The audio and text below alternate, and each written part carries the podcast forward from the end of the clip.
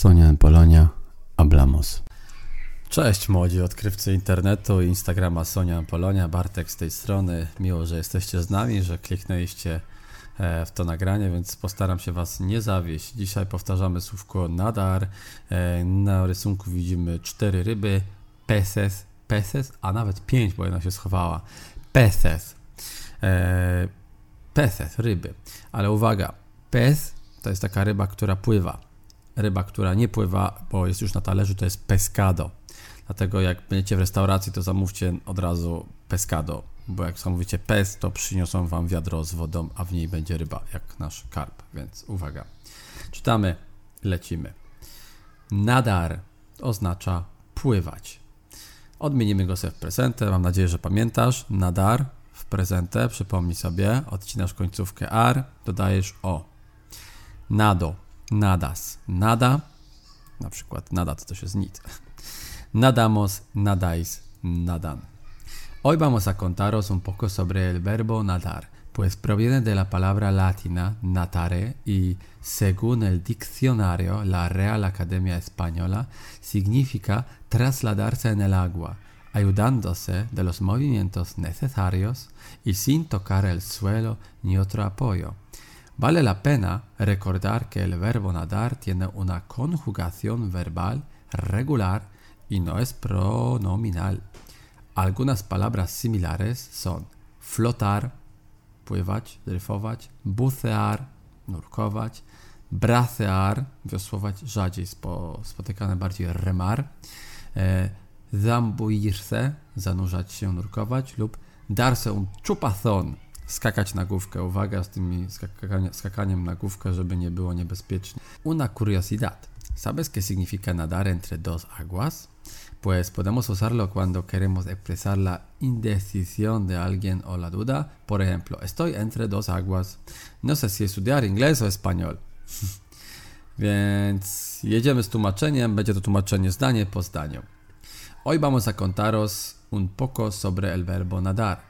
Pues proviene de la palabra latina tare y según la diccionario la Real Academia Española significa trasladarse en el agua. Podzielimy na części.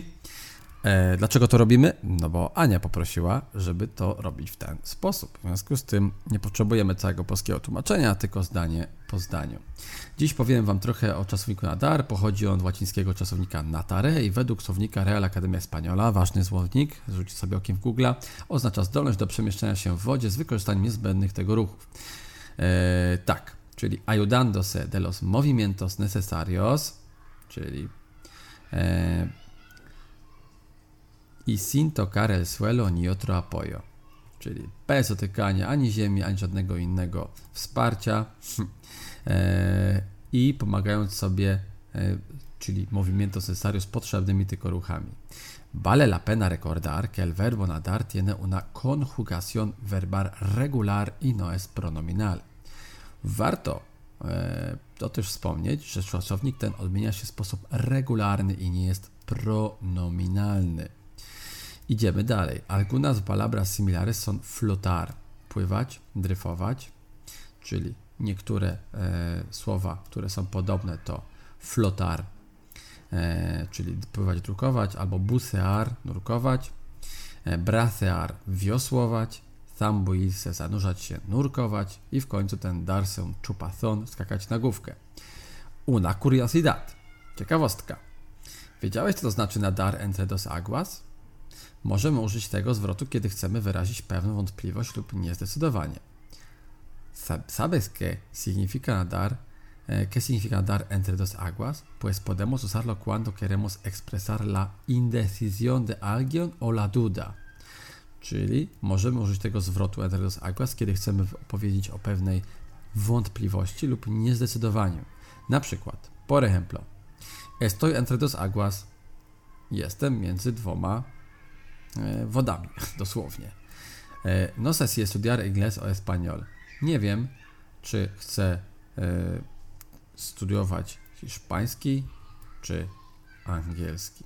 Czyli jestem jakby tak pomiędzy dwoma rzeczami do zdecydowania. Dziękujemy, że jesteście z nami. Pamiętajcie, że nadar to czasownik, który jest, e, jest regularny, więc fajnie się odmienia. Nado, nadas, nada, nadamos, nadais, nadan. Warto na nim ćwiczyć też e, inną odmianę. I jeszcze bardzo ważne, żeby powiedzieć, że to jest ten czasownik pronominalny. Pronominalny. Pronominalny czasownik to taki zawodnik wśród czasowników, który mm, wykorzystuje te formy zwrotne, czyli mete, se, nos, os, se te zaimki zwrotne. Ale o tym będzie też kiedyś rozmowa, bo tutaj Karolina, którą pozdrawiamy, która robiła ten opis, e, zadała nam tutaj małą zagwostkę. Ale będziemy o tym rozmawiać. Zapamiętajcie, że jest to czasownik pronominalny. Będziemy o tym jeszcze rozmawiali. Życzę Wam na tą chwilę dobrego, spokojnego dnia i woj anadar en el oceano. Będę pływać w oceanie. Mam taką nadzieję. Sonia Polonia, Ablamos.